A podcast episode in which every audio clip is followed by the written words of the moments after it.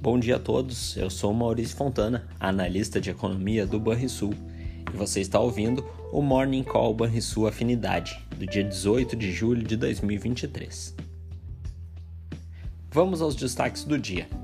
No exterior, nota-se que os juros dos bônus soberanos recuam, com destaque para os papéis europeus, após os comentários de alguns diretores do Banco Central Europeu em tom mais moderado sobre o que esperam da política monetária à frente. Além disso, dados de indústria e vendas no varejo de junho serão os destaques da agenda dos Estados Unidos, e a expectativa é de continuidade do crescimento do setor varejista, enquanto a indústria deve mostrar estagnação.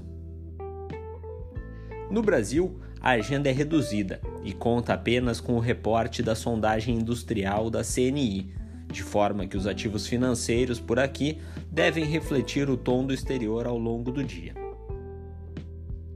Nos mercados, neste início de manhã, até o momento, o principal índice da bolsa alemã opera em queda apenas marginal, de 0,08%, enquanto o índice futuro do SP500 nos Estados Unidos exibe quase estabilidade. Entre as commodities, o minério de ferro primeiro vencimento sustenta breve alta de 0,50% após a queda do dia anterior. Já o barril de petróleo tipo Brent tem alta bastante modesta, de 0,27%, depois de dois dias de quedas mais expressivas, e é cotado agora próximo de 79 dólares.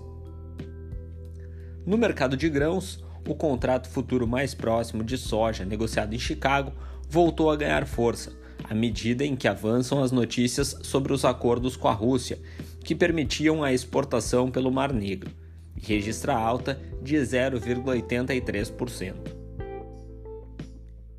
Entre os dados mais recentes de economia no Brasil, cabe ressaltar a variação do IBCBR, que surpreendeu negativamente em maio, ao apontar alta de 2,1% em relação ao mesmo mês do ano passado, consideravelmente abaixo da mediana das previsões de mercado, de 4%.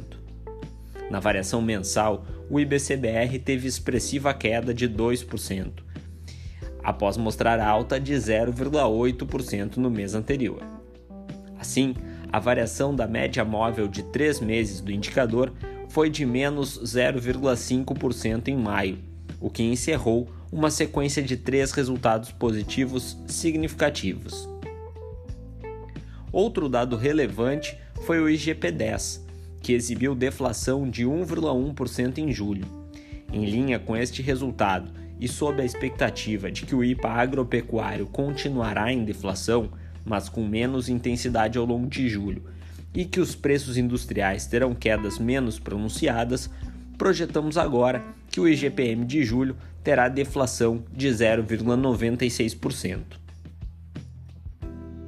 Você ouviu o Morning Call e sua afinidade, com as informações mais relevantes sobre economia e investimentos no início do seu dia.